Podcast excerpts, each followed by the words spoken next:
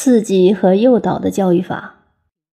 子曰：“不愤不启，不悱不发，举一隅不以三隅反，则不复也。”这里是说教育方法的原则。所谓愤，就是激愤的心情。对于不知道的事，非知道不可，也是激愤心理的一种。如有一件事对学生说“你不行”，而他听了这句话就非行不可，这是刺激他，把他激愤起来。启就是发，在启发之前，先使他发愤，然后再进一步启发他。这种教育方式有一个很好的例子。相传清代名将年羹尧是汉军镶黄旗子弟，幼时非常顽劣。他父亲前后为他请了好几个老师，都被他打跑了。后来没有人敢去应聘教他。最后有一个老师是隐士，有说是顾廷林的兄弟。顾廷林虽然一生不做清朝的官，从事反清的地下活动，但为了同胞的福祉。还是叫别人出来做些事，自愿任教。年羹尧的父亲说明自己儿子的顽劣，老先生说没关系，唯一的条件是一个较大的花园，不要设门，而且围墙要加高。就这样开始教了。年羹尧最初想将这位老师打跑，不料老先生武功很高，打又打他不着，却什么也不教他。到了晚上。老先生运用他高强的轻功，一跃出了围墙，在外逍遥半天，又飘然跳了回来。年羹尧对这位老师一点办法都没有。老先生有时候吹笛子，吹笛是可以养气的。年羹尧听了，要求学吹，于是利用吹笛来使他养气，这才开始慢慢教他。后来，老先生因为有自己的私事，一定要离开。临走时说：“很可惜，这孩子的气质还没有完全变过来。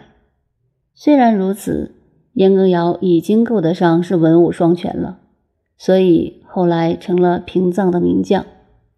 而他以后对自己孩子的老师非常尊敬，同时选择老师也很严格。有一副对联：‘不敬师尊，天诛地灭；误人子弟，男盗女娼。’”就是他写了贴在家里的这个故事，可说明孔子所说教学的原则：必先刺激他的思想，使他发愤，非要有坚强的求知心，才能启发出他本有的智慧来。第二就是引起他的怀疑，匪就是内心有怀疑、不同意。譬如说，古人这样讲，就告诉他这值得考虑。孔子所谓“当仁不让于师”。韩昌黎所谓“师不必贤于弟子”，老师不一定完全是对的，不是光靠服从接受便行。如果呆板的接受，学问会越来越差的。多怀疑，就自然会去研究；发就是研究。举一隅而不以三隅反，则不复也。而且要多方面看，一桌四角。讲了一角，其余三角都会了解，那么他可以回来。复也就是回来，回到哪里？回到思想智慧的本位，就是回到自己智慧的本有境界。所以在教育方面，一定要激发他奋悱的求知欲。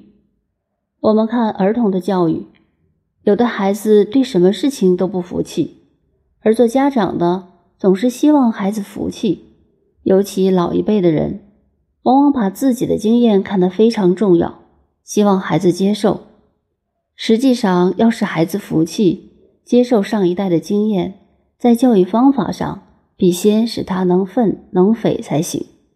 再引一个不伦不类的故事来说明：清乾隆时代，有一位世代书香的大员，有个儿子，文学很好，但不成器。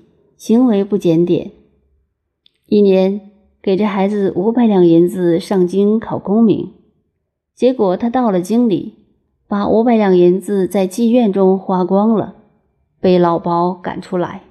生下一身病，骨瘦如柴。回到家里，老太爷知道了，气得要把他打死。但一检阅他的行李，发现有他写的两句诗。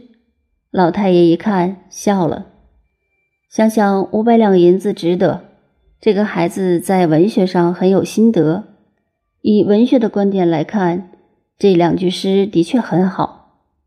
原句是：“近来一病轻如燕。”浮上雕鞍马不知，这是古人对文学的推崇。如果是现在，科学搞不好，光做两句诗，不把父母气死才怪。我们举这个例子，也可说明愤与匪的一余道理。下面是讲一个人的领悟力：举一隅不以三隅反，则不富也。有些人读书学习很用功，但是领悟力不够。充其量只能成为一个书呆子。譬如拿研究历史来说，最低限度也是为了前世不忘，后世之师也。了解前代的事情和现在的事情原则差不多，道理是一样，只是发生的时代不同，地区不同，现象两样而已。所以多读历史，能够举一反三，就可前知过去，后知未来。否则，白读死书，则不复也。学识又有什么意义呢？